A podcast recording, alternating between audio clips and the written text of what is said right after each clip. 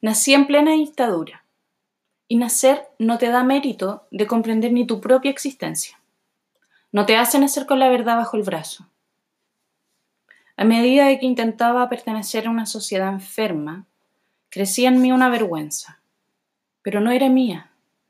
Era vergüenza. La sentía por todas partes de mi cuerpo, pero no era mía. En el colegio siempre me quería escapar. Una mañana, buscando alguna debilidad de ese recinto tan militarizado, en el que nos obligan a vestirnos de oficinistas, esa mañana, buscando cobre, encontré oro. No me fugué porque en el camino me encontré con dos cabras del cuarto medio. Estaban fumando un cigarro escondido y escuchando Nirvana. Desde ese tiempo, y luego mi adolescencia, el Grant ocupó un lugar que cambiaría no tan solo mi visión, sino que la visión de toda una generación. Conforme los astros fueron coincidiendo, los reyes del Grant se fueron apagando y dejando a toda una generación así como la encontraron, desconsolada y desolada. Eso sí, dejaron muy en claro que toda la música basura, superflua y sin contenido había llegado a su término. Bienvenidos. Esta es otra versión de Respuestas que nunca tuvieron pregunta con Bastián Espina y conmigo, Lucía Válquez. En esta ocasión eh, vamos a hablar de un disco que nos gusta muchísimo, de una banda que nos gusta muchísimo, que es Nirvana, y el disco en particular, el Unplugged. Este disco para mí mm, eh, encierra de alguna manera em, todo el virtuosismo y todo el trabajo que tuvo esta banda a través de su corta carrera de existencia. Em, hola, Bastián. Buena, buena, ¿cómo están chiquillos? Chiquillas. ¿Cómo les baila? Chiquillada. Estamos aquí de nuevo en otro capítulo de Respuestas que nunca debieron preguntar. Aquí aportando con un poquito de datos freak que a nadie le intrigó alguna vez siquiera. y nada, hoy día vamos a hablar de un disco súper bacán, que es como un disco concierto también. Sí. Que tiene, tiene muchas, muchos detalles, muchas cositas que lo transformaron en un disco histórico. Corta y Sí, fome. sin duda. Es que Nirvana también eh, fue quien, la banda que puso el grunge en el mapa. ¿Sí o no? Claro, o sea, ahí vamos, O vamos sea, a hablar un poquito más adelante de. Mm. de lo que de lo que es el grunge porque en el fondo yo siento que abarca mucho más de lo que de que cosas musicales simplemente Y claro. ya mira para empezar qué podemos decir de, del Unplugged de Nirvana que es un disco que se que se lanzó el- en el año 1994 Un disco funeral. es un disco póstumo porque lo lanzaron siete meses después de la muerte de Kurt y bueno y hay, en, en ese detalle hay muchas respuestas que nunca te debieron preguntar que por ejemplo la decoración de- del concierto mira qué hermoso nosotros lo estamos viendo ahora eso. Nosotros lo estamos viendo y escuchando. Esperamos Sí, que ustedes después lo vean y lo, lo puedan apreciar así, más que solo escuchándolo en alguna plataforma, solo- sino que verlo.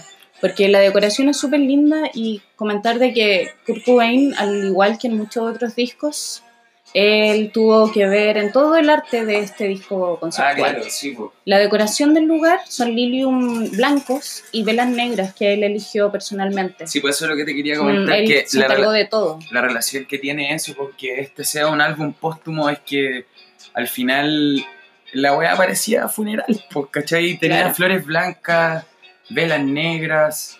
Eh, de hecho, cuando estaban eh, viendo los detalles de la decoración con la producción de MTV y todo, Kurt Cobain, como tú dices, él es, es como el autor intelectual de, de toda la estética del concierto, pues, ¿cachai? Mm. Digamos, del concepto en el, del arte en general del Claro, disco. claro, ¿no? Y de, de la banda, La elección de, de, la banda, de la banda en general. Mm. Sí, pues la cosa es que mm, ahí Kurt le dice, weón, necesito flores blancas, Velas velas negras. negras, y la productora le dice, ah, ¿quieres que se vea como un funeral? Y él le dice, precisamente como un funeral. Eso quería él, ¿cachai? ¿Y qué, y qué, qué weá más coincidencia, no sé? Yo no creo que sea coincidencia. Se, es como, o sea, es un álbum póstumo. Este, Sí. Kurt Cobain nunca... Esto es lo último que grabó Nirvana. él nunca supo, claro, lo último que grabó Nirvana y él nunca supo el impacto que tuvo este Mm. disco y sus canciones para la humanidad, porque él nunca, nunca pudo saber eso. Claro. Y con lo que tú decías, que un, un álbum póstumo y que, que se, se ensayó súper poco. No, nunca dijiste eso, pero Quizás lo conversamos antes. lo conversamos Eh. telepáticamente. Claro. Antes de grabar, pues, conversamos harto del disco. La cosa es que Nirvana estaba pasando por un momento un poco complicado porque ya era... Es que ya, ya Kurt Cobain se, se había fugado de la, de la clínica, eh, ya, ya había tenido intentos de, de haberse matado y sabes que yo leí algunas entrevistas a los músicos, a Chris Novoselic, que eran además de músicos, amigos muy cercanos a él, Sí, en las que ellos igual hablaban de que se sentía como esa energía media eh, decadente de él, sí, pues sí. de, de que de su inestabilidad emocional y mental de- que estaba viviendo en ese momento, que Eso, igual es crucial porque a los pocos meses se, se mató. eso es lo que te comentaba, que la banda ensayó dos veces nomás antes del concierto, porque por lo mismo, porque las cosas estaban complicadas. Entonces Claro. costaba juntarse. Mira, y precisamente con esta canción, que es un cover de, de Vaseline, Sí, qué buena banda. Sí, si no, buena no banda. han tenido la oportunidad de escucharlo, escúchenlo. escúchenlo, cabrón. Eh, según Kurt Cobain, eran sus compositores favoritos. O Wow. den- estaban dentro de, de sus compositores favoritos. Bacán. Ellos eh, tienen otros covers de esta banda en otros discos también. Eh, Molly Sleeps es de, también de Vaseline. Pero Está en el Insecticide. Creo, El no estoy segura. es como No estoy segura. solo para fans. Sí, el Insecticide también, la, la portada del disco y todo el arte conceptual lo hizo Kurt Cobain. Oye, ya, por lo que, le- lo que yo les quería decir, como para complementar la idea de que... De que no, para nada. Para nada, no, me encanta si estamos conversando. Me encanta escucharte. A mí igual me gusta Sí. escucharme. Ah, ya, pues para complementar dale. la idea de que un álbum póstumo, esta can- o sea, este concierto no, no solamente con, con tener esa escenografía como de funeral, por así decirlo, el repertorio del, del disco eh, era un, así en, en términos estrictamente comerciales, era un desastre, pues, ¿cachai? Porque, Claro. porque weón no tenía, tenía. Un, un jingle de Nirvana, una canción conocida que era Come As You Are, y todo lo demás eran puros temas no tan conocidos.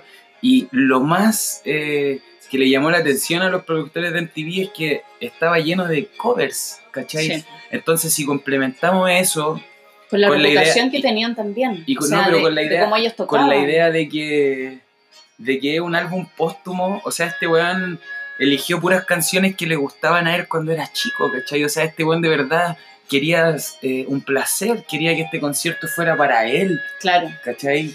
Y cinco de las 14 canciones de este disco hablan acerca de la muerte. Oh, mira. Y canta canciones de David Bowie, de Vaseline, como le decíamos, de los Meat Puppets, que ahí hay otro, otra respuesta que nunca tuvo una pregunta, porque eh, MTV como que ofrece artistas que te apañen para los unplugged, ¿cachai? Ah, en su. En su. Te dicen. en su plan de marketing Sí, po, pa- hermano, pa- her- para el concierto que van a grabar, te ofrecen cierta cantidad de artistas para subirle un para poco. un fit. Lo que ahora se hace, eh, lo que hoy día hace Bunny, con todo. Lo que, lo que, lo que hace cualquier bala- baladista que ya pasó de moda con Claro. un reggaetonero que esté de moda para Lo que- mantenerse vigente. Claro. No, pero no era, no era eso. No era eso, pero, o sea, Ya, pues la cosa es que sí, pero no. para seguir complementando la idea de que es como un álbum póstumo, este loco como que en vez de, de elegir a los artistas que le estaba ofreciendo en TV, que entre ellos era Eddie Vedder, igual, weón, es conocido, pues, ¿cachai? Los famositos de la época, Sí, pues. de la era, eh, del momento. Nirvana eligió tocar, compartir escenario con los Meat Puppets. Que era una banda súper desconocida para Sí, entonces. pues, por eso, por eso te decía que la weá aparentemente era... Es que Kurt Cobain siempre, así, po. siempre ha sido un rebelde. Es que por eso, ¿cómo te podéis meter en la mente de Kurt Cobain y, y, weón, es un visionario, por cierto. un gran artista. Mira, otra cosa muy importante y muy, muy linda. Mira, aquí, Eso Chris yo no- también Chris lo iba a mencionar, tú. conectamos. cuéntanos tú. Em, que en esta canción em, está la chica del chelo, que no me sé su nombre. se la llama ¿Tú te- eh? Lori, Lo- Lori Goldstone. Así se llama. Ella toca chelo, Chris Novoselic, que es el bajista, toca el, el acordeón Claro. y, y Dave. Grohl está tocando el bajo Y y el hi-hat. al mismo tiempo. Versatilidad. Claro. Oye, yo, Y- yo quería ahí aportar algo con, con el tema del, del cello, porque en lo personal creo que es un acierto musical tremendo, porque suena súper lindo, súper sutil. O sea, cómo yo creo que todos se preguntaron, mira, este- aquí entran los Meat Puppets. Y tiene un encendedor prendido en la mano. La Cheu. Ya, pues lo que, te, lo que te decía es que. mm, Yo creo que todos se preguntaban cómo Nirvana iba a hacer una black, pues, ¿cachai? O sea, una banda como de punk rock, ¿cachai? Los locos. No, y también créeme que el hecho de que la reputación que tenían ellos en los escenarios también mucho a los productores de MTV antes de sí, invitarlos. pues, eran súper Y también-. Hay caleta de también- videos de Nirvana dejando la zorra, ¿te? Con lo irreverente que es Nirvana, ¿Te acuerdas? eh, existe también un miedo a querer exponerse a, a que hagan algo, alguna locura. po, Claro. Y aparte también, como tú decías, pues, el repertorio que presentaban, también la última canción eh, también es un cover de Led Belly, un gran artista al que ellos admiraban muchísimo. Su artista preferido, de hecho, de la banda, Led Belly. el Led Belly. Si tienen la oportunidad y préstenle ojo, hay grabaciones de él, pero muy antiguas. ¿Ya pues ahí? Ya, pues lo que, lo que les estaba comentando es que todos se preguntaban cómo Nirvana podía llegar a ser una black, pues. Vean, y este, este es el resultado, aquí converge con, con máxima paz el, e- esa fuerza, esa, ese enojo de Nirvana, ¿cachai? Claro. Con, Tratado de una manera súper, súper sutil, porque yo, yo considero de que, mira, punto número uno, tuvieron dos ensayos, creo, antes dos de... ensayos, nada ¿sí? más. Sí. Dos ensayos. eh, además de eso, la selección de canciones fue súper fugaz, po, o sea, yo creo que él de alguna manera tiró sus canciones favoritas. ¿Cachai? Porque hay que com- comentar de que, claro, como él estaba involucrado en todo el arte conceptual, él escribía las letras, él hacía las canciones. Sí, pues. ¿Cachai? Entonces es, es, es todo, todo un gran peso, yo creo, que tiene que haber sido para él hacer este disco. Estaba nervioso que la chucha, de hecho. Sí, demás. Todos, po. Todo. De hecho, la, la misma productora esta que le dijo que, weón, se va a ver como un funeral, ella decía que, que, que, weón, estaba aterrada con el hecho de trabajar con Nirvana porque, Con Cobain, porque, porque lo veía, claro. ¿Te acordáis, por ejemplo, cuando tocaron en Argentina, Sí. creo que fue? sí, po. Que las Oh, sí. Se Ey. mandaron un gran concierto.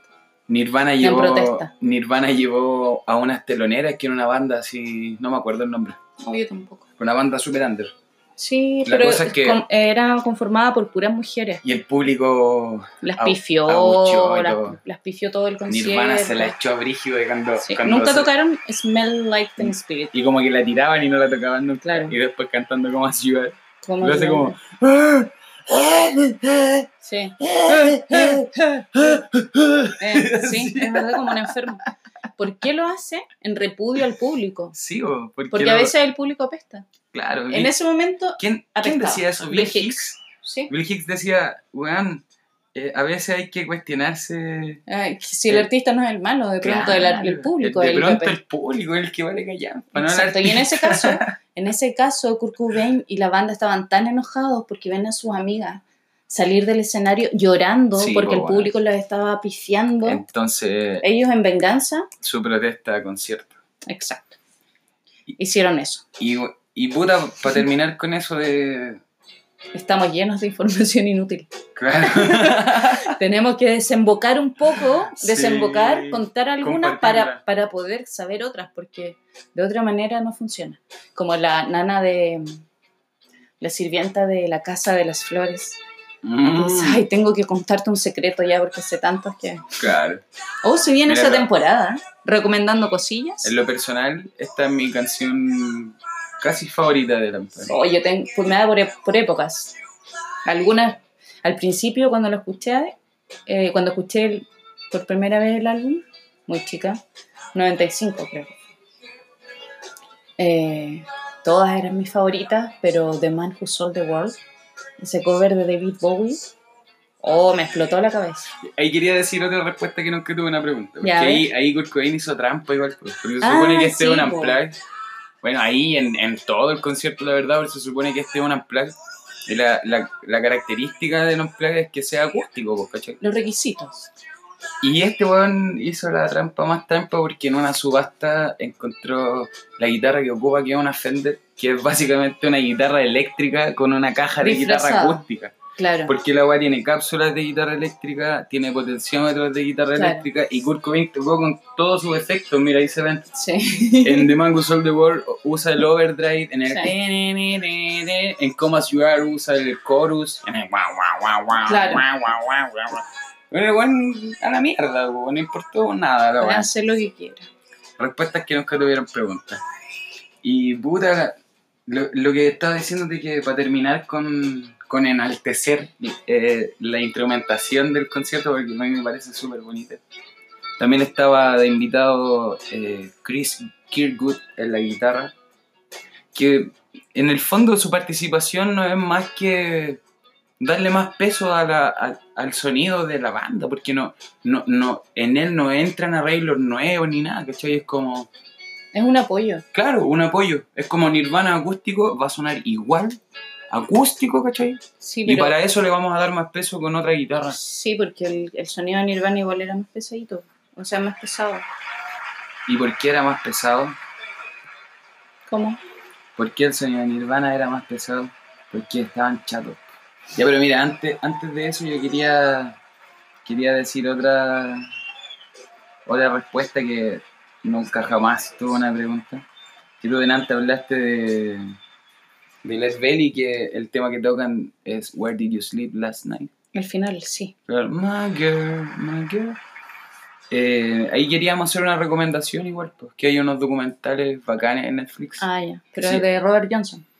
Sí, pero ahí, ahí quería llegar a eso, porque que como por ejemplo Kurt Cobain eh, también le gusta esta canción y, y, y la, claro. lo, lo- lo fuertemente arraigado que está el blues con el grunge, ¿cachai? Porque son corrientes que vienen de la resistencia, pues el blues en el fondo es un, un estilo de música que viene de- del campesino, ¿cachai? De la pobreza, del trabajo, eh, de África, es muy parecido a la cueca, ¿cachai? Mm. Y ahí en ese... O sea, la cueca tiene cosas de eso. en ese, ¿o no? en ese documental Sí, pues. eh, hab- hablan un poco de eso, pero De hablan de. Robert Johnson. Sí. Robert Johnson fue el que inició el ícono, que inició toda esta leyenda que hay acerca de morir a los 27. Esa es la referencia con, con en Claro, eso es lo que yo quería enlazar.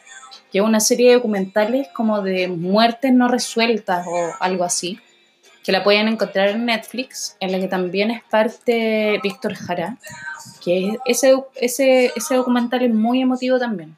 Pero el de Robert Johnson, bueno, ahí habla acerca de la leyenda de él y de cómo se creía de que él había hecho un pacto con el diablo, Claro, porque él se perdió un par de semanas y volvió tocando la guitarra claro, no era un así guitarrista tan muy bueno. joya y no era bueno. Pues entonces volvió tocando muy joya y eh, murió a los 27, con, en manera muy extraña.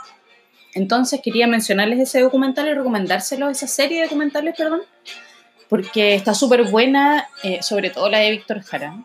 Eh, hay una también de Bob Marley y así, Remastered. Así se llama, ¿o ¿no? Sí, Me cuesta pronunciar. remaster. Remastered. Una Lo buscan cosa- en Netflix, cabrón. Está buenísimo. Una cosa que me gusta mucho de Kurt también, o sea, hablamos careta de Kurt, porque hablar de él es hablar de Nirvana en el fondo, ¿cachai? Sí.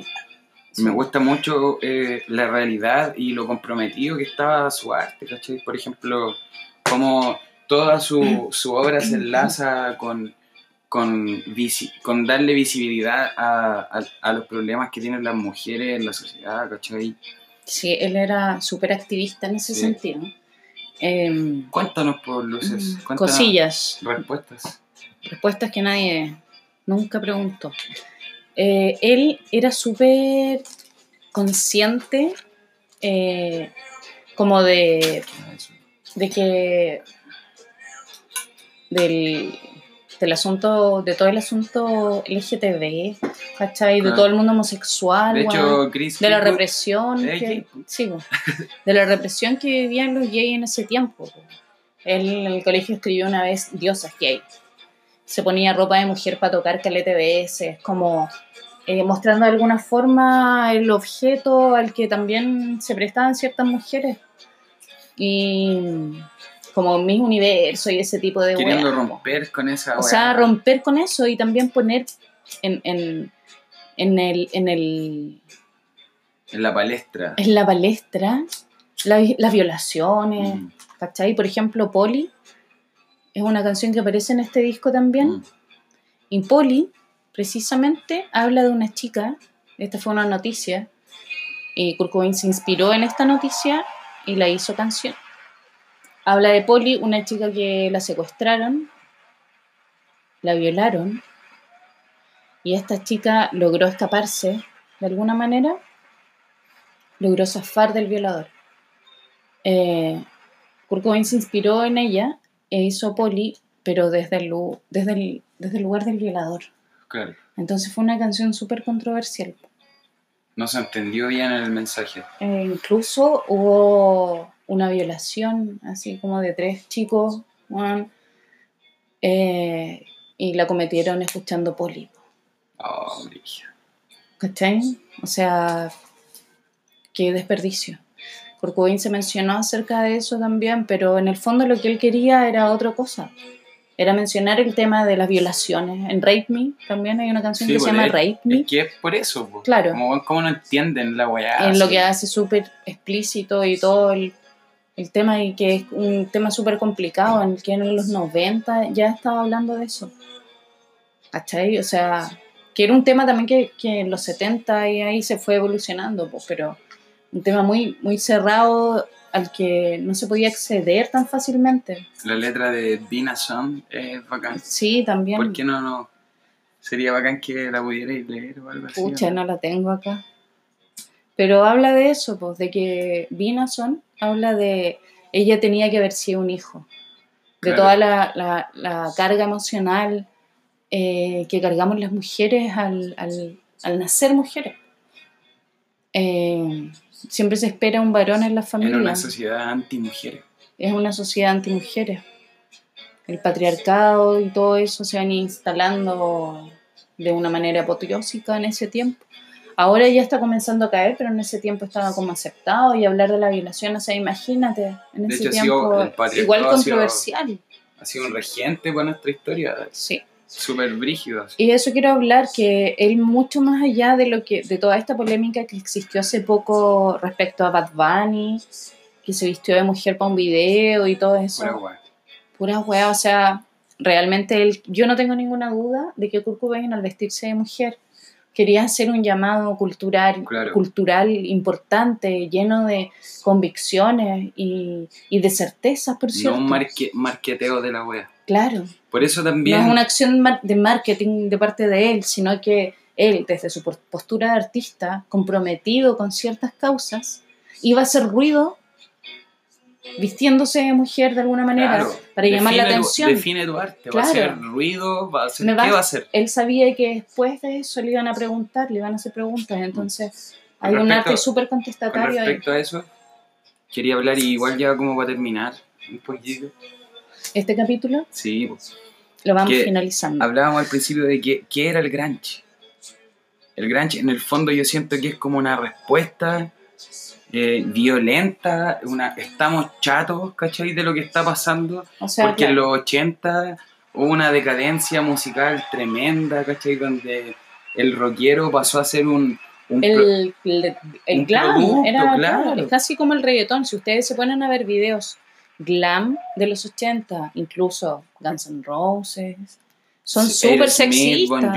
Súper Sí, sexistas, o sea, hasta un límite exorbitante en el que este loco Kurt Cobain del que estamos hablando hoy día Se aburrió de se esa wea, aburrió de esa wea y, y llamaba la atención con eso. Quería hacer un llamado de atención a la sociedad. para mí eso es el grunge más que nada, es como esa, Es ese enojo, enojo de eso. y ¿cachai? también la irreverencia, el sarcasmo, utilizar Porque- todo lo que esté, todos esos recursos que, que, que, que tenían como para... Porque igual en, en los 40, en los 50, eh, el rockero, la música, los conciertos masivos no, no eran un foco de dinero, pues, ¿cachai? No hasta ese entonces en, no se en lo- en los 60 con los Beatles, en los 70, eh, empezó a tener esta masividad y, y, Y el estallido de eso y los empresarios del dinero que son los hijos del diablo, que, que en el fondo ni, ni siquiera es como la empresa de la música. Son, Es dinero es solamente. la empresa, claro, la empresa de la plata. Los guanes vieron ahí dinero y ya y en los 60 y en los 70 se creó este este arquetipo de lo que es el, el rockero, mujeriego, drogadicto. Y que está bien, Y que está el chico bien. malo, Y ahí chico la- la- malo, claro. Las empresas empezaron a, a meter moneda en eso, pues, ¿cachai? Y ya para los 80 lo era una decadencia máxima, pues, ¿cachai? y Donde, claro, al final el rockero, el Motley Crue, el- era la misma weá que, que, que weón, Bad Bunny, sí, que Ryan Mayer. pero y no, todas tan, esas no, no tanto. No, tanto. No, pues no tanto, al menos tocaban, pues, weón. Yo sí, el reggaetón y el trap y todo, pero yo creo Sí, que demasiado. Sí, de hecho, mira, No, ahí to- yo no escucho eso habitualmente. una anécdota. Pero porque yo me gobierno, Dre- me, me, me puedo gobernar a mí misma y puedo convencerme y disfrutar de música que tenga contenido. Sí, Drexler dice eso, pues, que, weón, no culpemos a los géneros, a los ritmos, por los malos exponentes que tienen, pues, weón. ¿Cachai? Ah, claro. porque el Mira, reggaetón, eso es el- como, no son las drogas, son las malas circunstancias. Claro, el reggaetón al final, eh, la base, la base, el, el dembow, el dembow es la base del reggaetón, que es este ritmo que es pum, ca, pum, ca, pum, ca, pum, ca, pum, ca, pum. Y bueno, el dembow es una weá que eh, estudios científicos dicen que tiene una respuesta, mira, una respuesta en el cerebro, es una weá que está en nuestro gen, ¿cachai? Cállate. Entonces, eh, no es culpa del ritmo, es culpa de los malos exponentes. Entonces, para terminar ya con lo que queríamos decir, que bueno, en el fondo el grunge es una respuesta a toda esta mediocridad, a, a esto, a esta suciedad que se le echó encima al arte. En lo superfluo, En todo lo ese vacío, tiempo. lo hueco, sin sentido. Si nosotros estamos aquí es por algo. Y creo que eh, apreciar la música eh, es vital para ayudarnos a vivir mejor. Sí, voy, yo creo que el último llamado, como ya para resumir todo lo que hablamos, es en el fondo escuchar bien a Nirvana. que Yo sé que todos lo conocemos, está en el inconsciente colectivo, pero la obra de Nirvana es mucho más profunda. Escúchenlo Ma- desde el bleach. Más allá de, de la música, ¿cachai? Que se le critica porque quizás no es un muy buen músico, pero bueno, al final la virtuosidad termina siendo un arreglo para la fibrosidad que termina Bueno, teniendo el disculpa, arte. pero yo considero de que Nirvana, como comen- comentaba al principio, en este disco encierra eh, toda la dedicación que tuvo a su Sí. música durante todo el tiempo, porque Obvio. llegar a cantar y a tocar así requiere de un amplio conocimiento eh, de lo que haces po, y de lo Del que está campo. del campo y de lo que ejecutas. Una dedicación. Entonces yo considero de que el, el tiempo que él le dedicó a la música, que fue un vasto tiempo, consideremos de que él comenzó a tocar guitarra como a los, no sé, 10 años. Así es que eso. eh, Yo quería decir la última respuesta que no tuvo pregunta. ya, digamos. Que igual es algo triste, que eh, la última entrevista que le hicieron a Kurt, él habla de El Inútero, que era el último disco. Y se refería al disco como el último disco que ellos iban a hacer con sonido grunge, ¿cachai? Ah, porque después iban a hacer cosas nuevas, porque los músicos estaban componiendo y eso. Nunca vamos a saber. Eso ah, murió y volvió a nacer. Ah. En ti. Ah. Oye, eso, cabros, les mandamos un abrazo, un Muchas gracias por escucharnos. Compartan si les gustó. Eh, próximamente tendremos un perfil en Instagram y por ahora nos pueden escuchar en YouTube también. Así que muchas gracias. Ese fue el Unplug de Nirvana. Los queremos mucho, cabros. Cuídense sean felices, no se preocupen por weas y besitos, besitos. Chao, chao. chao, chao.